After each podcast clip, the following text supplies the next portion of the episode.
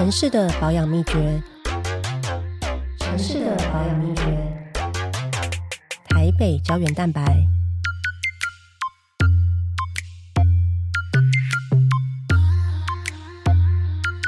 今天的台北胶原蛋白这个节目呢，我邀请到的也是我在三年多前来到万华这个地方哈，在贵阳街上有一个办公室，然后它是一个 NGO，也就是我们讲的非政府组织。他们比我更早来到万华，所以我来到当地的时候想说啊，当然是要跟前辈请益啊。虽然是前辈，但是他们其实年龄比我还要年轻。今天邀请到的是人生百味的共同创办人乌燕的阿德。哎，观众朋友，大家好，佩你好。你好，首先我刚阿德一来，我是先问他说：“哎，你是不是结婚了？”对对对，我刚结婚，去年圣诞节的时候结婚。去年圣诞节会在疫情之中，哎，所以你们有办喜酒婚宴吗？我们最近才办。那那时候就只有登记而已，对。啊，办在哪里？办在桃园，就是请家人而已，家宴，对对对。所以我没有收到邀请，不用觉得太难过。对对对，我之后可能会办一个，就是 就是给朋友的，OK，for 朋友的哈。所以我不是因为不是朋友没被邀请，OK。好，所以应该要说恭喜了，结婚应该是你，你这个问题你有思考很久吗？还是你本来就人生既定关系走到一个时候就会结婚？我其实我跟我太太原本都。想说自己应该是一辈子不会结婚的人，真的假的？对，我们都想说，就是结婚跟我们没什么关系这样子。然后，可是我们在一起一段时间之后，就觉得说，哎，好像为什么不结？就是不结的话，那个所得税还要分开算这样子。就是好像没什么理由要结婚，但是好像也没什么理由不能结婚，对不对？对对，所以有人会问我们说，哎，你那个结婚之后有什么差别？我想说，没有什么差别，因为我们本来就住在一起。对，哦，所以你们是长期同居，这样就是已经是有点像人生的伴侣。那种形式的关系，对对对，我们想说可以可以这样不用结，结果最后还是，而且做了很多原本都觉得不会做的事情，例如说像是办婚礼啊、拍婚纱，因为说哦，原本都想说这个钱都不会想不想花这样子，你原本是连婚纱也不要拍的那种，我原本是连喜宴都不想办的那种，真的是很叛逆。讲到叛逆，因为我们今天录音的时间呢，昨天刚好发生一个实事，就民众党的立委高鸿安，然后也是因为论文的关系被大家关心这个议题，然后他在这个记者会上刚好有一段发言，他就说。他不是说林州嘛，但是意思 意思差不多写。他说我北一女台大，然后师大我还是榜首进去的哈，等等等等，就是很网络上就有些人讲说哇，这个感觉是相当的精英的视角跟精英的自觉。其实我看阿德的，因为阿德其实有受过非常多的访问，大家 Google 他就看到超级多那种标题，比如说有个标题好像是什么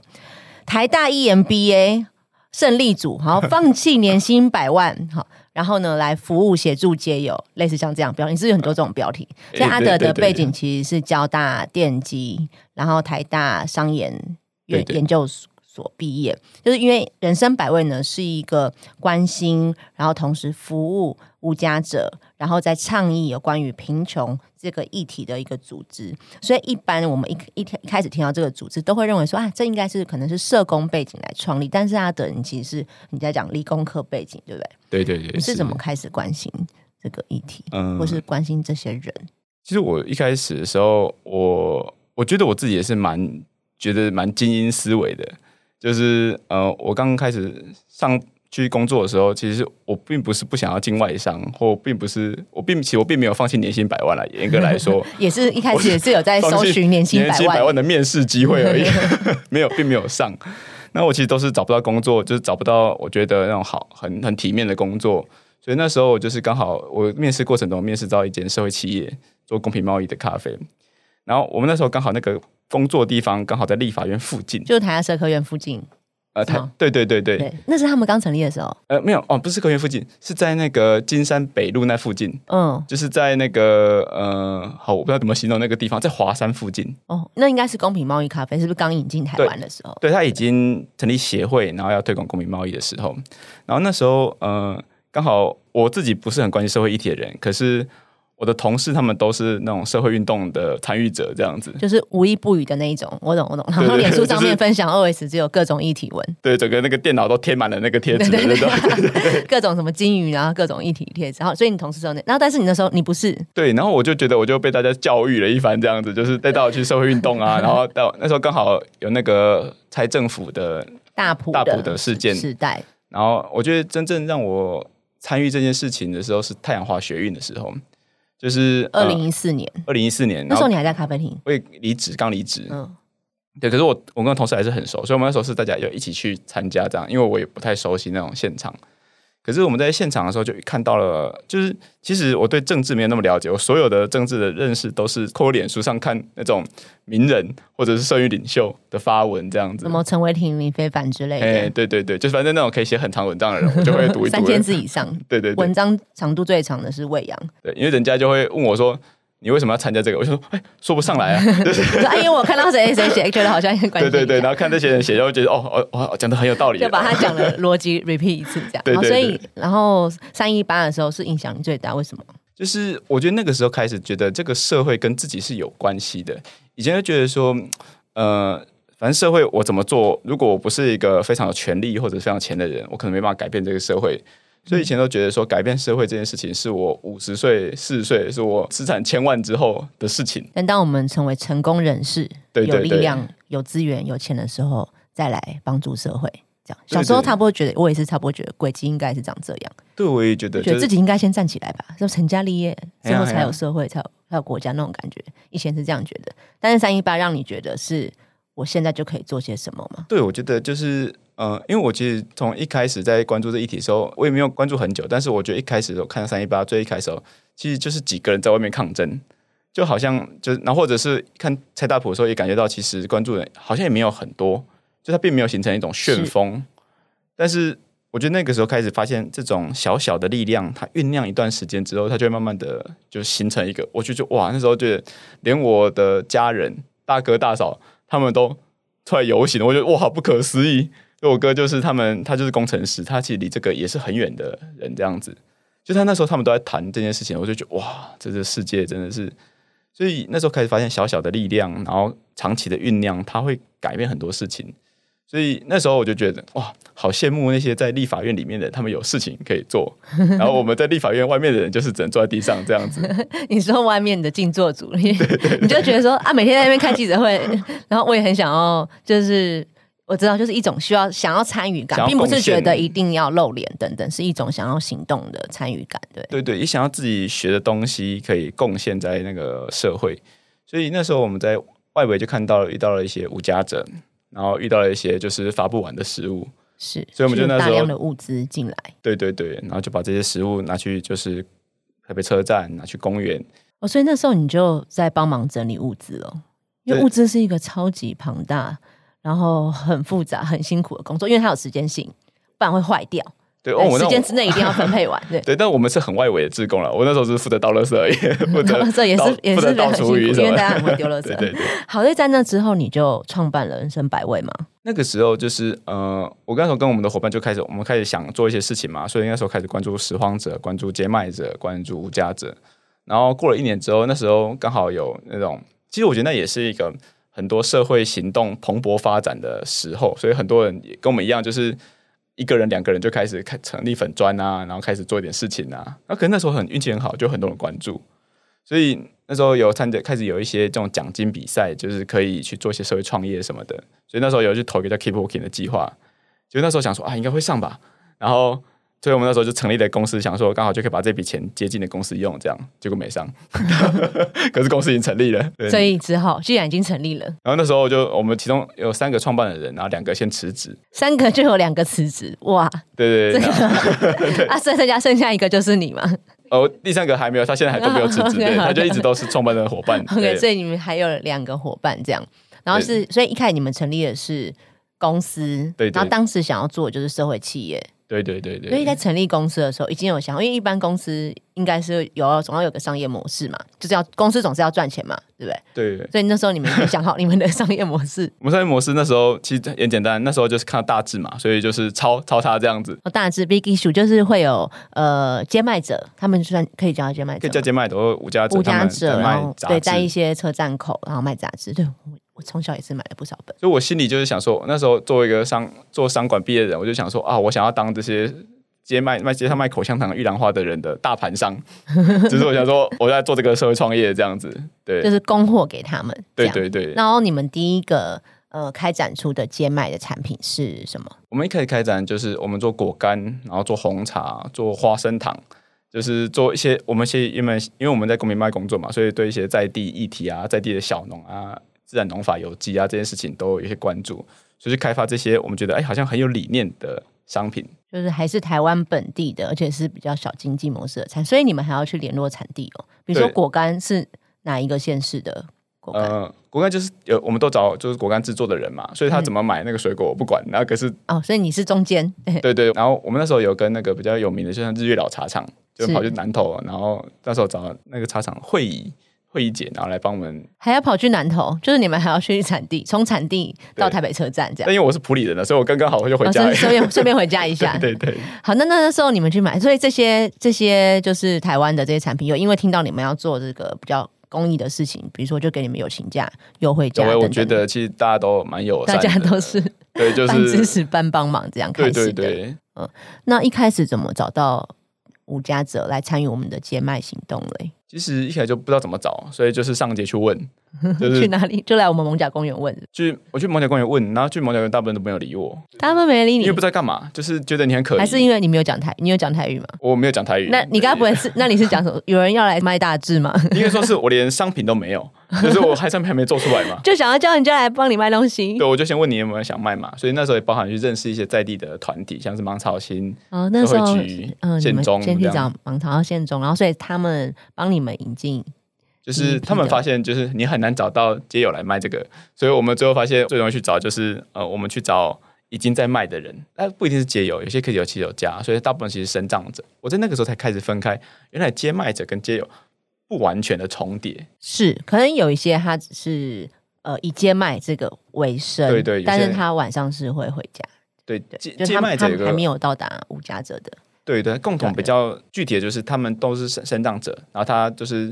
工能选择工作机会不多，然后接麦是他可能少数他可以选择工作之一这样子。嗯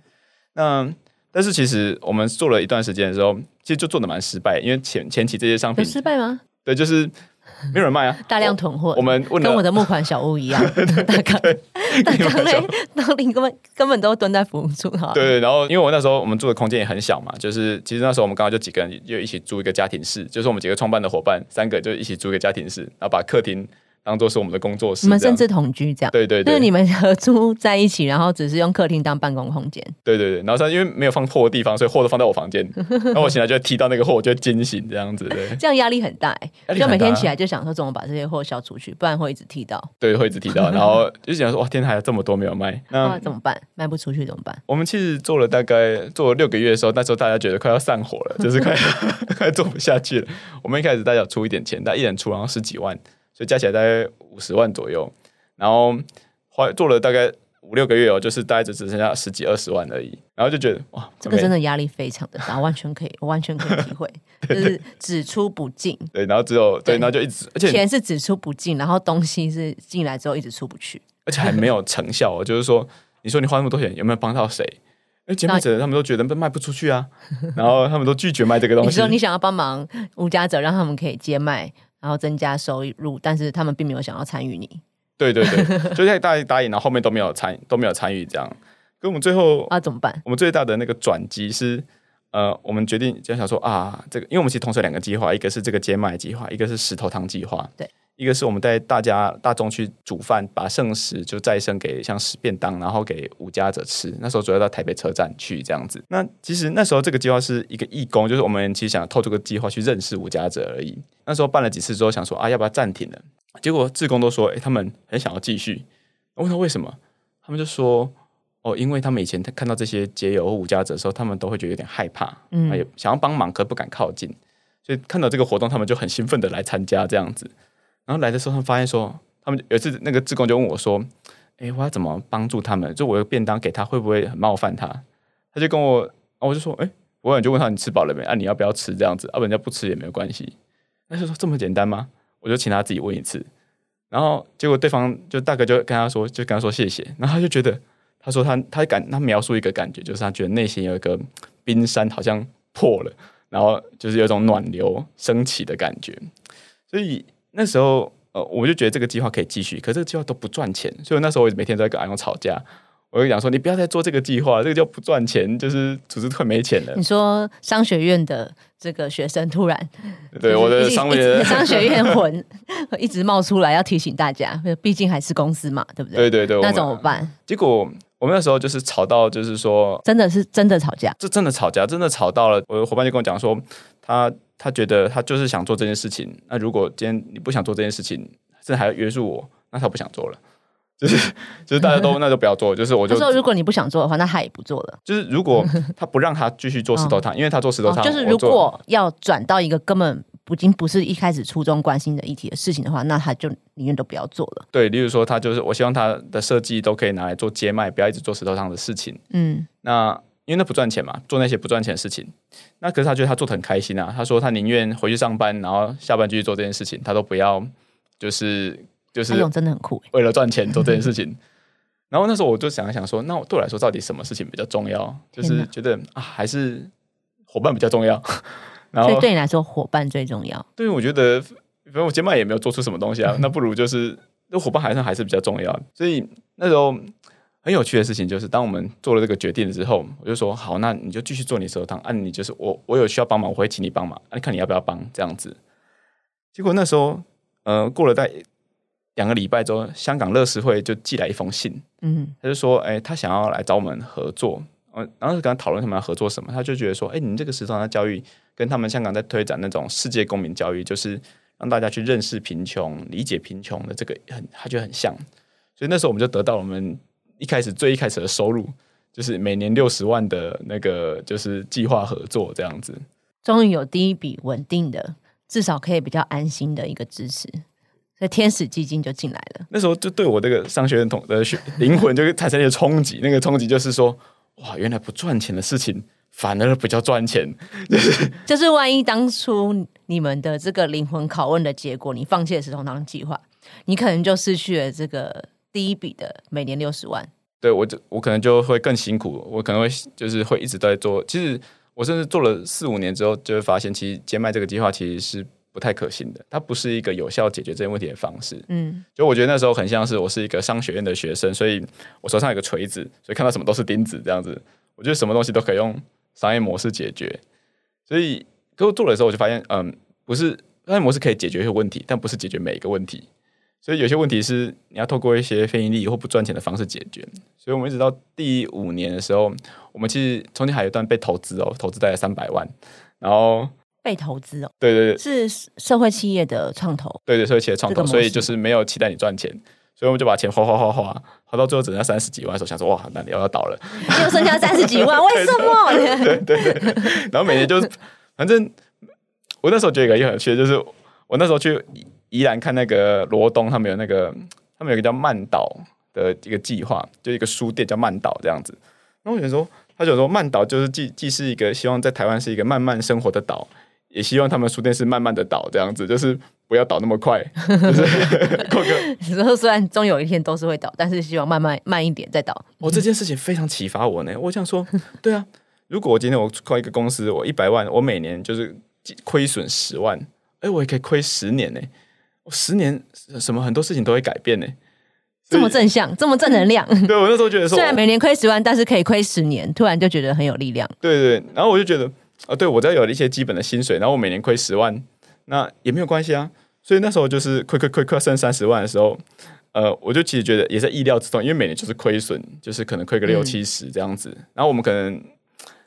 可那时候我觉得也是有奇迹发生的。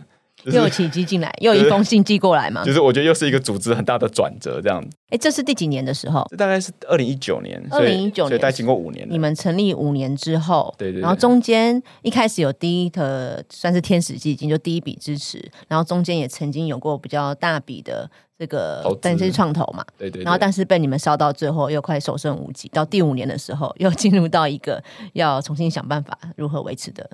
时间。然后这时候发生什么奇迹？就是那时候，我就观察我们组织的业务。其实那时候已经组织大概已经五六个人了，然后五六个全职的伙伴，然后就发现说，其实我发现我们大概有七成的业务都不赚钱。就是你到第五年的时候才发现吗？就是大家有很多想做的事情，例如说有做想有去做女性无家者的研究，是那这个也不是有一开始有计划支持，因为没有人觉得这事情很重要，因为它可能只占整个接有人数的十分之一。而且百味有一些是可能是仿调调查，像你刚刚讲研究案，它不是直接有产出的，对，它不是去服务的，对对。可是我觉得，我觉得一个很大的问题就是，呃，我觉得在做无价者议题，在这十年，在很多县市其实都没有本质上的转变，一直都是发食物，然后发便当，甚至就是介绍去救扶站。那可是，然后甚至是很多即便有民收容中心成立，有些地方成立之后，可能无价者不愿意进去。我觉得，我觉得我们缺少对这个问题本质的认识。嗯，就是我们对他们来说，就是他就是好像弱势人，然后就立刻就提供协助，就好像我们一开始做接卖的时候，就好像看到他商品很差，或者商品品质不是很好，我觉得立刻就想开发他商品。可我缺少对这个议题本质的认识，所以我觉得那时候觉得觉得对问题的认识比直接去解决更重要，或者这么说啊，你一直用解决，你一直想解决，可你发现很多无家者回到。你帮他找房子，找到工作，可是过一段时间他又回到街上，他也没有改变他那个喝酒的习惯。那这件事情一定有那一定 something wrong，就一定你的服务上有哪些调整的地方。就是我觉得过去可能遇到这种事情，就会是责怪他们嘛，就责怪吴家泽本人嘛，就是你为什么要一直喝酒？可是我那时候看到一件事情，就是我跟这些大哥问他们说：“你为什么要喝酒？就是你一一天，比如说赚个七百或一千五，你为什么要拿大概一千一千块，就将大将近八成的收入去买酒喝？”他那时候跟我讲一个我印象很深刻，他跟我讲说：“如果我我家人就是我的爸爸就过世了，我太太她也不要我了，然后我的我的孩子我的女儿她也不认我这个爸爸了。”他说他不知道要为了什么活下去。那那时候我就发现一件事情了，就是对啊，就是他原来他不是不努力呢，因为我其实觉得他很多大哥其实都蛮努力的，只要他们有精神，他们都会去工作。可是我觉得问题不在他不努力，问题是在他们根本就找不到活下去的理由。所以那时候我们做了这个研究之后，我们就才在台北车站做了那个重修旧好的这个计划。就是我发现一个人要活下去，第一个事情可能不是钱，第一个事情他要活下去的希望。可是希望从哪里来？就是或者生命的意义从哪里来？就是他还是从你的人际连接来。所以一个人如果失去他所有的人际关系，或者人际关系都很差，一个人其实没什么想，不太会想活下去。因为我应该这么说啊，你赚钱的目的是什么？很多人就想说买车子、买房子嘛。就算你就算是想买保时捷跟朋友炫耀，你也有朋友啊，你有朋友才可以跟他炫耀。对啊，啊，你很多人想买一个房子，就希望里面可以照顾自己的家人、父母、太太啊。或者是先伴侣、孩子，那可是你没有这些事情，那你为什么要花那么多钱去背一个房贷？就是意义在哪里？所以我觉得意义感对一个人太重要了，他根本就是每个人活下去的动力。可是，在没有这个动力，我发现很多街上人，他们因为生命的受挫，都已经失去了那个想要活下去的意念。所以我们那时候做从业就好的时候，就发现很多的改变，就是有些大哥进来，过了一段时间，他们就会说：“哦，我想要去工作。”不是我们叫去工作，他自己就说他其实觉得他已经觉得他比较舒服了，他想要去工作。所以我觉得那个时候我们就发现说，其实，在这些服务过程中，先不要立刻去解决他们。我觉得他先是先认识跟了解他们，是我觉得要去投入资源比较有效的关键。因为我觉得皆有议题在台台北市，我其实在所显示，它一开始的起点都不是社服议题，它其实都是都市治理的议题。都是都是先是无价者对都市产生了很多的问题，脏乱啊、危险啊什么的，然后他就从会从一个比较是想要解决或消除弭平这个一一叠方式，所以过去的收容在更早期的收容可能就是更像是把他们关起来，就是不要给我们不要看到，对，不要看到，对对，比较是从环境的角度，就是说啊，认为说这一群人在这边啊，好像会成为一个环境的变成一个问题了，这个把它。引号起来，然后所以是从这个角度是说，那我要去解决这一个环境的景观，而不是说我要去帮忙这，我要去了解这一群人发生什么问题，然后去我不是要去解决他的问题，我是要解决我自己的问题，比较是这样，比较是这样一件事情，对不对？对，就很其实这很像那个我们面对犯罪的态度嘛，就是说，只要你犯罪，其实你不一定问他犯罪原因，但要犯罪事实，你就把他抓起来，反正就是把他隔离起来。可是你过一段时间，你会，我觉得这件事情当然用在一些。犯罪可能是有效的，可是面对弱势者或面对无家者的时候，这件事情它是很有限的，因为不会每个无家者都会做那些失序的行为。你当然可以把那些可能智商伤人或者影响到别人的人，就是去做做些管束，把他们约束起来。那有一些他没有伤害任何人的，他没有污染环境的，那他就是只能睡在那个地方。那那就是你很多社工就会被说，你为什么不把他们带走？那人家就什么都没做啊，他也没犯罪，对啊，他就只是睡在街上，我要用什么理由把他带走就是？即便是法律、社违法等等的，也是一样，因为他是一视同仁的嘛，他没有任何违法的行为。你就算警察，因为很多很多民众，比如说很多人可能不清楚，就会看到结果就说啊，要叫叫警察来处处理啊，要警察来处理啊。问题是啊，你他没有问，他没有 他没有违法，你不能处理，就是你要处理什么这样子？问你在你不能说看到有人坐在那边，我就要去处理他，因为纯粹是因为你觉得不好看，或是你你自己先去联想到了一些可能会发生，但实际上根本没有当下并没有发生的事情。然后我我刚刚因为阿德刚刚讲说重修旧好嘛，就是你们希望从呃重新去挖掘到意义感，对对对然，后可能要连接他的社会关系等等这个角度出发，所以创办了重修就好。要不要跟大家讲一下？所以他们来到重修就好这个场所，他们可以做些什么事？其实那时候我从就好，我们的灵感其实是我们那时候去日本参访的时候，日本其实也有一个有点像万华的地方，叫是大阪西城区。就它也大阪曾经也是一个劳动力中心，它三日本三大劳动力中心呢的之一。所以在呃那时候日本经济衰退的时候，就大量的失业者出现在就是整个西城区，所以那时候他们也被称之为日本的，就是整个大日本的毒瘤，就是说那个地方非常的乱，然后非常的毒窟，对对对对。然后所以，可是那种刚好我们就是去去在参参访的时候，就发现说那里有一间咖啡店，呃那里有一间酒吧，酒吧，这真的是个有一间酒吧哦，这是酒吧，对，有一间酒吧，这个酒吧是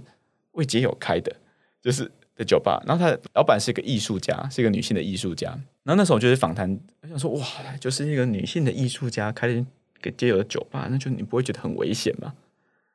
他说不会啊，就是大家来进来，他就会大家喝酒嘛，他会希望大家不要喝太多，就就是说进来就是你最多只能喝两杯之类的。有办法吗？而且他说他们之间会互相约束，因为互相约束。因为已经来了一段时间那为什么。说是否皆有的？不不可能是招牌什么这样写吧？他应该这么说，就是他欢迎所有的人，但是他就开在西城区的中间，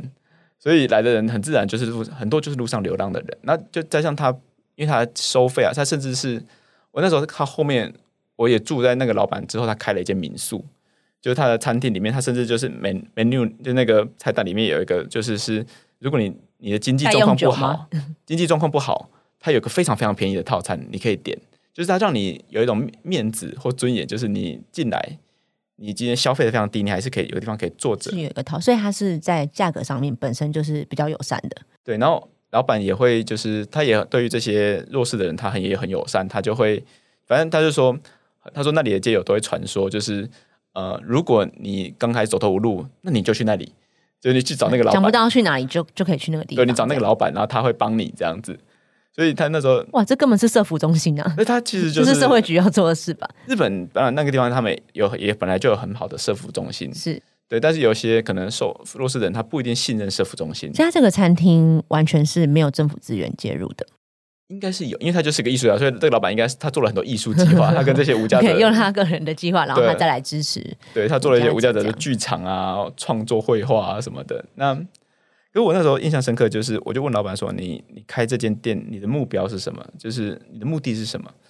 他说他希望人来到这个地方的时候，他们可以恢复元气，他就用 “genki” 这个字这样子。那我说什么是元气？他说就是连接跟希望。就说他说一个地方有一个就是可以被归属的地方，然后让人慢慢在这个地方长出他对于明天的期待跟希望。所以我觉得他就是他就希望大家给大家一个休息的地方。好励志哦，连接跟希望，我觉得我们每个人真的，我们也其实也很需要。对，其实我觉得都市人都很需要。对，大家都已经消磨得差不多，所以好，所以你就听到他讲这句这个灵魂发问，我就就想说，哦被触就整个。整个重新被鼓舞了。那时候你们已经创办五年多了耶，对不对？对，那时候就觉得那时候刚好呃社会局就跟我们讨论，就是说台北市他们刚好找到一个空间，然后想要做一个，他们其实想做救扶中心。然后我就觉得说，哎，不要再做救服中心了，根本没有用，就是就是那个救服中心就是说，我们一般讲的啊，我们来帮你媒合工作，好对不对？就是你落实业良，我帮你媒合工作，然后呢，我帮你找一些企业，然后我可能帮你准备面试，然后我我他们好像我们的社社会局的社工还会，比方说啊。呃，我们是好像有补助计程车钱，类似像这样，对对然后协助你整理服装仪容，让你去面试可以比较体面。可是因为我其实有调过资料，我刚上任就调这个资料，因为我就想要看这到这到底有效没效。因为他们每次来做工作报告，一定是跟我们讲说我们媒合了多少人次，然后我每一年完成了多少。我想说，按照这个理论来说，每年媒合这么多人次，应该是无家者会一直减少啊。这工作应该是因为你每年都在增加嘛，对不对？可是结果并不是这样，就想到这个算法中间一定有错，对我们更其实我们跟救扶中心的朋友讨，而且我觉得救扶中心人都很认真，他们已经很，努力了。我跟他们聊的时候，他其实他们就描述一个很很清楚的限制，就是他其实，在很多媒合工作的时候，他其实知道，其实有些人根本就做不了这些工作。对，对，可是他，可是他是一个劳动部下的，或者他是一个，反正他就是劳动的计划嘛，所以他一定只能媒合全职的就业，就是有劳健保的就业。可是很多弱势者从事其实都是非典型的就业，就是举牌啊、派包这些东西根本只要是零工性质的，对对对，所以那时候觉得说，其实我们发现很多人去救护中心，他其实都是受挫的回来，就是他可以工作，他就已经去工作；他不能工作，他其实过去就是只是被再次提醒啊，几波好，就是你这也不能做，那也不能做。所以那时候我觉得人需要的第一个地方，可能不是立刻就去工作，而是人需要一个修复的地方。所以那时候跟社会局讨论说，是不是可以成立一个让人家可以休休息跟修复的空间？所以所以他们一开始就有听懂你在讲什么吗？嗯你既然要成立救扶中心，要要交那个媒合的人事给议会，然后你跟人家说，我可不可以用一个修复的地方？你觉得他们一开始就沟通很顺畅吗？我觉得那当然那时候就是呃，我觉得不同的看法，就是说有些社局的伙伴他们是很认同这个想法的，尤其是第一线的社工，对不对？对像那时候实际接触最多，对对对可他们回去要面对长官呢、啊。对，面对长官，面对议员啊，那面对可能市府的高层这样子，然后但那那时候这个计划其实是我记得是由那时候的副市长主导的计划，所以他那时候觉得他其实就是有这样的期待，有人想要成为他成为一个商店，有人想要成为做服中心，然后我们想要成为修复中心，所以有三个期待里面，我们最后就混合就把计划书这三个都写到，复合式空间。对对对对对。好，所以现在一个呃无家者他走进重修旧好，他可以就他可以在里面洗澡、洗衣服，然后会烘干他的衣服，然后就是坐着休息有一。个公共澡堂，然后一个可以坐下来的地方，然后里面也有食物吗？也有提供餐点吗？我们里面就是他有时候会有餐点，反正有人捐。我们这边不特别就是公餐，不特别做公餐，就是我们主要就让大家有一个修复、休息跟修复，以及他今天有困难，他可以找到人可以倾诉，就是人真是非常重要，所以他倾诉的人就是你们嘛，的社工嘛，就是我们社工伙伴就。是我们百位的社工。然后我们也鼓励他们彼此互相认识跟倾诉，所以我们也会办一些像绘画课，就让大家去描述自己的还有课程，生命经验。其实我做无家者做这几年，我慢慢有个观察，就是我见无家者九成以上都是男性。那个观察就是发现，其实我发现一个当一个贫穷的家庭破碎的时候，你会发现，嗯，孩子他一定会有社服人员照顾，女性可能会有一些呃女性就业啊、单亲家庭的一些协助，针对妇女的。那男性呢，就是这些男性其实 第一件事情，很多时候可能是被抓去关，要不然就是会进医院，或就是反正就是，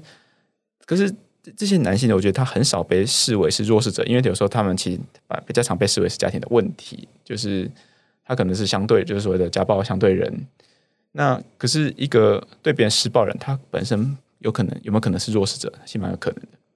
就是我觉得一个贫困家庭其实是有三个弱势的人，可是我觉得可能男性这个角色在整个社福系统，大家可能比较不熟悉去处理的，或是他也可能比较不敢求救。对，不他也包含他自己可能不想要求救，他宁愿就自己自己想办法。可是想办法到最后，啊，到最后就直接爆掉。对我那时候印象最深刻就是，我刚好在那时候在新安里，然后我去拜访了，就我在我在里面认识了一个这样这个家庭，然后我在里面认识的一个单亲的爸爸，就是然后他就是因为家那个保护令的关系，被跟家人就是分开一个距离，他说他就在旁边偷看，就是他们他的家人这样子，而且很像大家觉得很很可怕这样子，他会一直，就他一直靠近，想要看他们，对对想办法靠近。我对，然后他也想要证明，就有点想证明自己什么的。然后那时候我就刚好跟他聊天，然后我就问他说：“你他生活什么样？”他就说：“哦，他就是每天有连工，他接嘛，就是油漆什么的。那平常的时候他就一直住在公园，就他有他住在朋友家里面，然后平常住在公园。然后那个跟他讲话，我觉得好熟悉的感觉，就哇天哪，他好像我认识的街友大哥。就我我就觉得，如果他没有人去特别接触他，他大概过个三四年，他应该就会流浪街头。就是因为我觉得他他整个整个状态，就他从一开始他可以做全职工作，慢慢的工作越来越不定，因为他常常酗酒，啊、就是慢慢只能做零工，然后可能然后开始跟他的租房子的朋友起冲突，我就说哇，你要变解药了，你说这个故事，你有你你有听过太多类个这个这个似的故事？公式就是会准，你有跟他讲吗？我没有了，怎么可能跟他讲？可是我就觉得他其实是一个蛮需要被帮助的，可当下其实我也不知道怎么帮他。所以如果说可以提早发现这个状态，对，然后提早的开始，不要让那个连接已经到到都要整个都断掉的时候再重新建立，其实是对，我觉得就是一个部分，我们可以鼓励男性求助嘛，嗯。然后让大家去了解，其实求助并不可耻，然后这而且它是一件很勇敢的事情，而且它也帮助很多人。就是嗯。如果一个男性愿意展现脆弱，他其实也帮助你的家人。是，那你也会让人家知道怎么帮助你，对对对对，所以就是哭吧，哭 对啊，就是至少至少可以哭一下。很多男生可能连哭都不好意思哭，哭很难呢。其实我觉得或，是要跟可能男生之间要跟朋友出去喝酒才会哭，但是回到家里也不敢哭。对他可能要去酒店，他才会哭。对，就是所以，我那时候也是我去认识了像酒店公关的朋友，就是他们才跟我讲说，其实很多他们就是酒酒客都会在那个包厢里面哭，可是回到家里就是完全没有那个样子，就他很很很难有很难有释放的空间。所以那时候就鼓励大家去书去书写一些自己的生命故事，在《宠物就好》里面，然后让大家也可以彼此互相相识。其实我觉得在做这个贫穷议题，它因为它其实是贫富差距还是会持续的扩大，嗯，贫穷的人也还是越来越多，所以我觉得一直让社工去帮助贫困的人，其实它是是一个缓，就是是一个无法完全 cover 的事情。我我们自己在做这几年，觉得有一个最大的关注是，你要让人之间可以互相帮助，嗯，就不是所有问题都找社工，而是互相 cover。所以我觉得社区有助人的能力，弱势者彼此互相相视，它就变得是很很重要的一件事就。你讲这个修复连接跟关系嘛，对对对，要用社群的力量来彼此支持，呗？你刚刚讲那个新案里在万华嘛？对对，在万华，那去年的时候，疫情三，尤其三级警戒期间，哇，万华，然后跟还有你们重修就好，现在所在地北车周遭，应该算是超级重灾区。嗯，那时候是，百位，我看你们全部都还在线上，都还在第一线。对对对对然，后木屋资啊，甚至还你们社工还要自己亲自去发物资。那时候，你你有想过有一天会遇到这事吗？嗯，我完全没有想过诶。其实那时候就是那时候，甚至都我一开始根根本没有办法。我觉得到最后，这个他呃，在整个街头这个行动，我觉得他我看到了一个非常惊人的力量。那个惊人力量就是呃，所很多在万华的组织，大家一起动员合作，然后。就是说，做很多做服务的单位，他可能跑去做二线、三线的物资整理的工作，带着他们的服务的个案、家庭、孩子去去整理那些物资，然后完了把这些物资送去给那些在街上他们没有办法透过在家庭或居住地方隔离的人的这这个，我觉得这个串联起这个力量这件事情，呃，我觉得是我一开始我们在决定要投入这个街头的行动的时候完全没有想到的事情，所以我那时候觉得说，哇，这就是一个社群跟连接。以前就是好像大家会觉得说，我们这些大家平常认识啊、讨论啊，一直在讲社区连接这些，其实好像很觉得很虚无缥缈，就是你也很难说这到底有什么实质的力量。我第一次觉得说，疫情它既是一个灾难，它也是一个礼物，就它让我看见了就是那个社区连接力量之所在。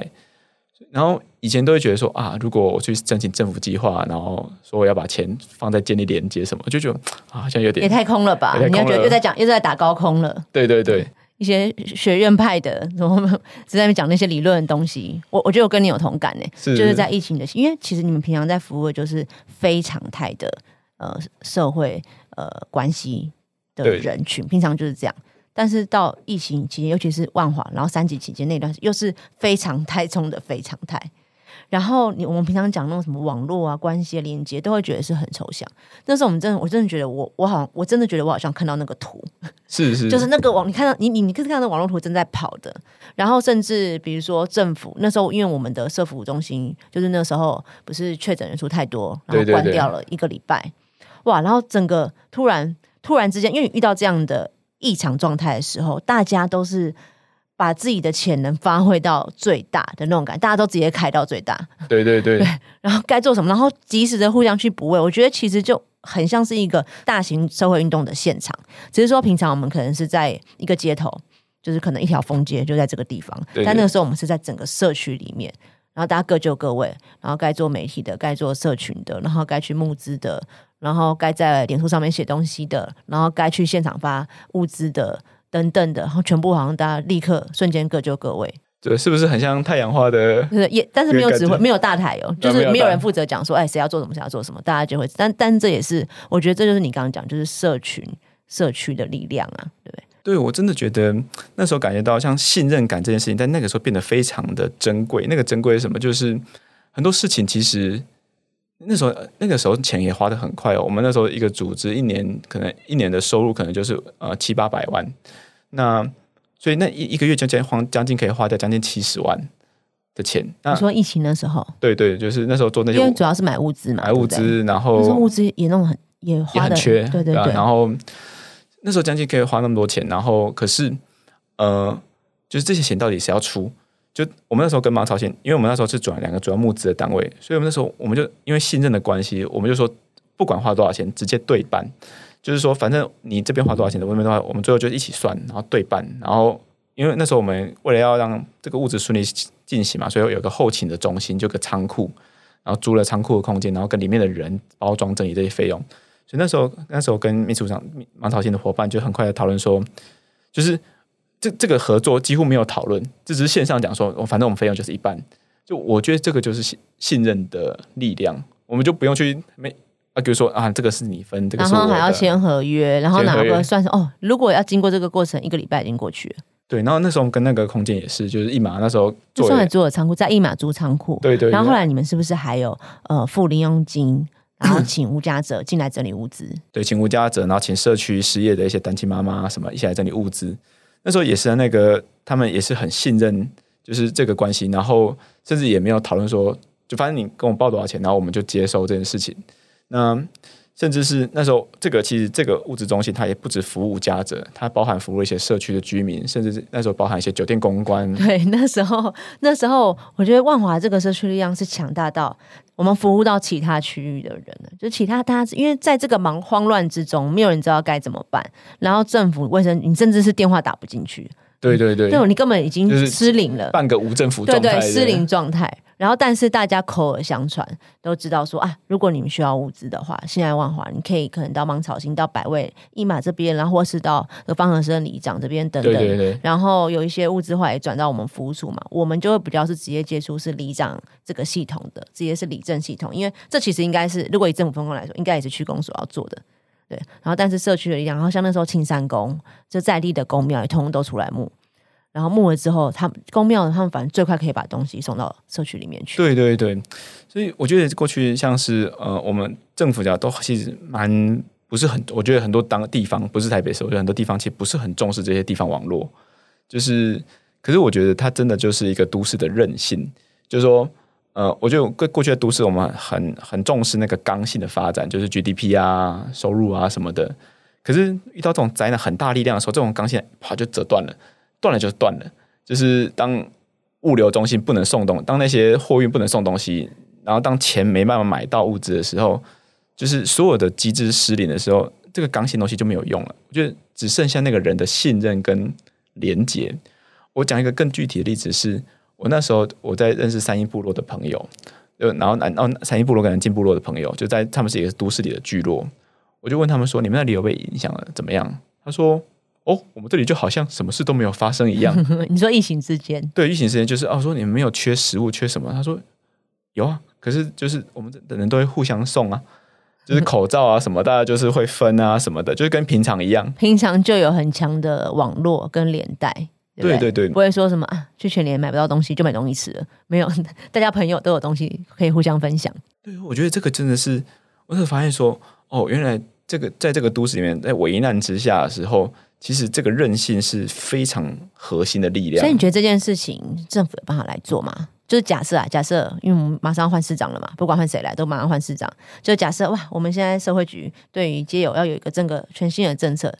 理论上是很困难，因为一定是部分是延续的。但是假设我们又要有一个新的模式的话，你觉得你会想要给他们建议怎么做？我我一直都不要做，都想要给这个，就交给百位来做就好。嗯，不不，我觉得，我觉得政府只要嗯把目目的跟 KPI 改变就好，就是目的应该要是什么？我觉得目的把它放在就是呃，我们过去目的当然是很多是脱离街头嘛，然后或者自立这件事情。可我觉得目的把它放在你如果增加一个连结重建或者社区建立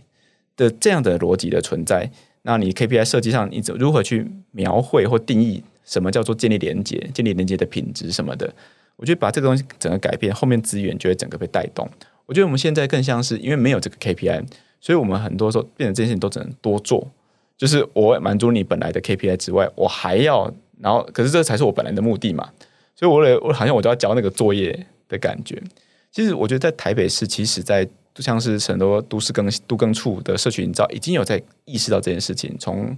开始注视到那个那个连接的重建，它其实甚至是它不是只有台湾在谈这件事情，它其实是全世界。就是德国有一个忘记哪个学家，他提出一件事情，就是我们在一个风险越来越复杂的社会，因为透过网手机网络，很多人被连接在一起，然后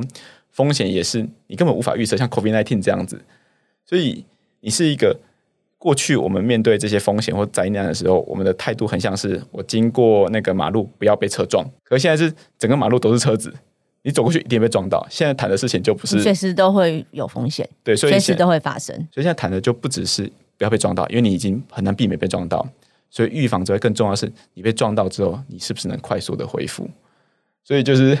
预设你会被车撞，预设你每天都被车撞每，个人都会被撞到，但是你被撞到的时候，你要知道你该怎么做，或者你能够怎么做，或是你能够怎么样去求援。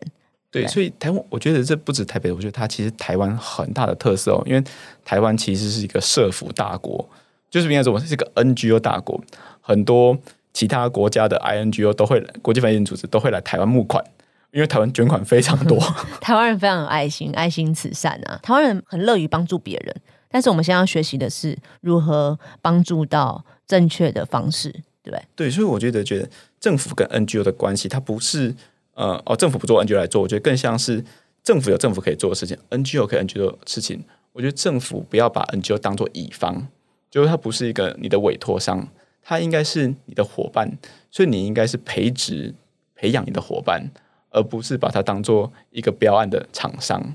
就是如果我觉得很多政府遇到一个问题，就是我有标案没有人接，那是你今天有钱没有用啊，没有人做，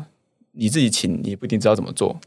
所以我觉得，如果政府是更有意识在培养 NGO，就我觉得过去，我觉得这个是一个很思维很大的转变，因为过去大家是很怕图利特定的组织，嗯，对，对，会觉得说好像哦，我跟你合作，尽量就要把钱就是砍到最少，就是要用最越便宜的价格，然后买到最多的服务。我觉得要改变这个想法，就是要把人，当你把钱给这些 NGO，只要在适当的理钱社会规范之下，它其实对人是一种培养，就是就是我觉得更宽裕的去给人事费，然后去培养，因为其实在这个网络最最建立的节点，其实是一个一个人。所以不要把人当做工具，就是要把我们的伙伴这个破养的培养的更大嘛，才会有更大的能量，然后更多的人力，而且不止他不只是指一个人，就更多的人有这些 know how，然后其实是跟政府一起来做这件事情，不是说啊，因为通常刚刚那个阿德讲到了这个乙方，就是通常那个概念就是啊，我政府就是有这个业务，但是因为我们人力不足，我们做不了，所以我就委办给你，等于是我跟你采购这个服务。那我跟你采购，既然我是甲方，你是乙方，那你就是照着我说的去做，对不对？就是我们要求什么，你只是去，你只是帮我执行 而已，你是帮我执行的人，你不是跟我一起做，所以呢，你其实不能跟我一起想说这个问题该怎么做的，你就是按照我说的去做。过去的概念，整个逻辑会比较像这个样子。是是，所以刚刚的讲是应该是协力的伙伴，这是完全在呃公务的逻辑上面要一个根本的转变。然后我觉得我也很同意你刚刚讲，就是目标，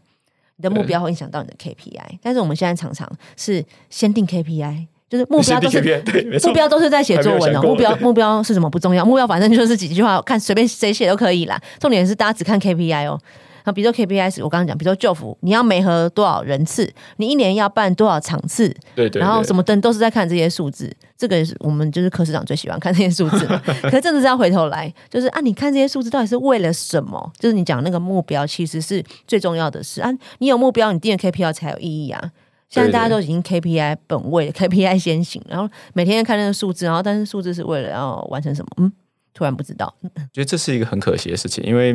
我觉得现在在定 KPI 逻辑不并不是，我觉得 KPI 的本质应该是 KPI 多能反映出这个目标。可是现在我觉得大家更在就到到底是不是可测量的，就是它不是先讨论因然性，先讨论可行性。那我觉得这个很颠倒，就是所以一个可测量的东西会比一个应该被测量的东西更重要咯。就是我那时候跟其实跟很多政府的官员或伙伴讨论，就是说，嗯，你我觉得今天你要衡量一个人的智力或者他的人生命的状态，就你用你服务几次其实很有限的。你我们应该去发展一个新的，就是可以衡量人生命状态的 KPI。你去找应该是找国外的一些，然后把这个东西适用在就是政府的方式。可是大家讨讨论第一件事情，那他到底要怎么？它怎么被量化？对，怎么被量化 跟直化？对，就是所以我觉得大家真的是很，好啦，得这个问题回过头来也是可能也是那个议会要反省的。我觉得议整个这个应该说就是整个政治的逻辑，它根本的要去转变。对我觉得议会啊、主计处啊，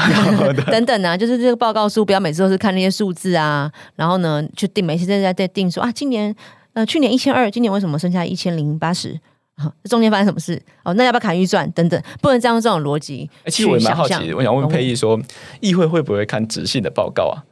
呃，看个人，看个人，比如说我会看，比如说我们在审预算的时候，它预预算书超级超级爆厚嘛，那里面太多细项，包含一个业务的呃每一个单位里面各个科，然后包含它的这个，比如说它印刷费，然后油墨费，哦，它影印机、印表机，然后呢，它这个水电费，这个这些通通细，非常细，通通都要审的，所以那本非常厚。然后所以呢，你在预算书里面，它只会有几个字而已，这里面不会有细项说明。哦可它有另外一本很厚的补充资料给你，就会告诉你说，比如说啊，我今年新增了哪笔预算是因为什么业务？这个业务里面我们去年做了什么？然后我今年做了什么？我预计要怎么样？会有这些细项说明。但是也有可能有些人可能是从来没看过那本补充说明，就是 看个人，就是是是否会提供，然后以及就是我们会去所知嘛，我们有所知权，就是是否可能提供六成的资料给你。可是如果我想要知道到八成是可以的，但是我必须要去下所知，要请他提供资料给我，我就可以知道很细的。但如果你没有去所知的话，你可能永远只知道三成，这样大概 OK，OK，大概是这样。这个大概哦是议会的监督，就是看看个人，这样所以选对议员其实也是蛮重要的。哦，你能看哦，你能看，你也是花了很多时间的，很辛苦嘞。跟你一样，就是喜欢了解目标到底是什么，因为我觉得这很重要啊。哦就包括我我们今天省这堆钱，那数字哎都是几千万，然后上亿的，几百几百万这样在省的嘞。就是你不知道这个事情是要完成什么，那那那我们在我们到底我们做这么多工作在干嘛？所以我也我觉得我很同意你说的，目标很重要。对我真的，我觉得我们真的花蛮少时间在讨论目标的。我觉得很快就在讨论要怎么执行计划。所以我觉得对目标、问题意识还花蛮少时间讨论。我觉得特别是贫穷议题，就是很多人一想到贫穷议题，就立刻想要给钱、给资源、给什么的。可是我觉得，到底你要把钱花在什么地方，还蛮值得讨论的。其实严格来说，我觉得蛮值得讨论对，我的。觉得大家如果想要了解人生百味这几年在贫穷，然后以及物价者这个议题上面，他们怎么样先去认识？刚刚讲嘛，认识很重要的话，是不是最近有一个展览？对，我们最近在十月底在呃那个中中万华、南万华的一马，我怎么突然要卷舌？对对，中南万华一马在什么路啊？在中华路跟那个呃中华路跟西藏路的交接口的那个二期整宅，对，二期整宅，还有一个地下，一个很大的空间。对一个大概三百多平的空间，然后我们在里面举办今年贫穷的台北。那今年的主题是那个贫穷嘉年华。今年比较特特别的地方就是，呃，今年我们希望让很多贫穷者他们可以现身，因为贫穷在过去是被视为是比较，比如说被隐藏的，然后比较好像比较，就是大家觉得现身是很困难或者是很不好意思的事情。但是我觉得我们发现，其实很很多人他其实发现，如果他表达自己贫穷的看法或贫穷的经验，其实可以帮助那些还身处在贫穷的人，他们可能还讨厌自己、排斥自己的人。所以在今年开始，我们邀请大概呃二二十几位不同的经验者现身那边，所以里面很像一个嘉年华。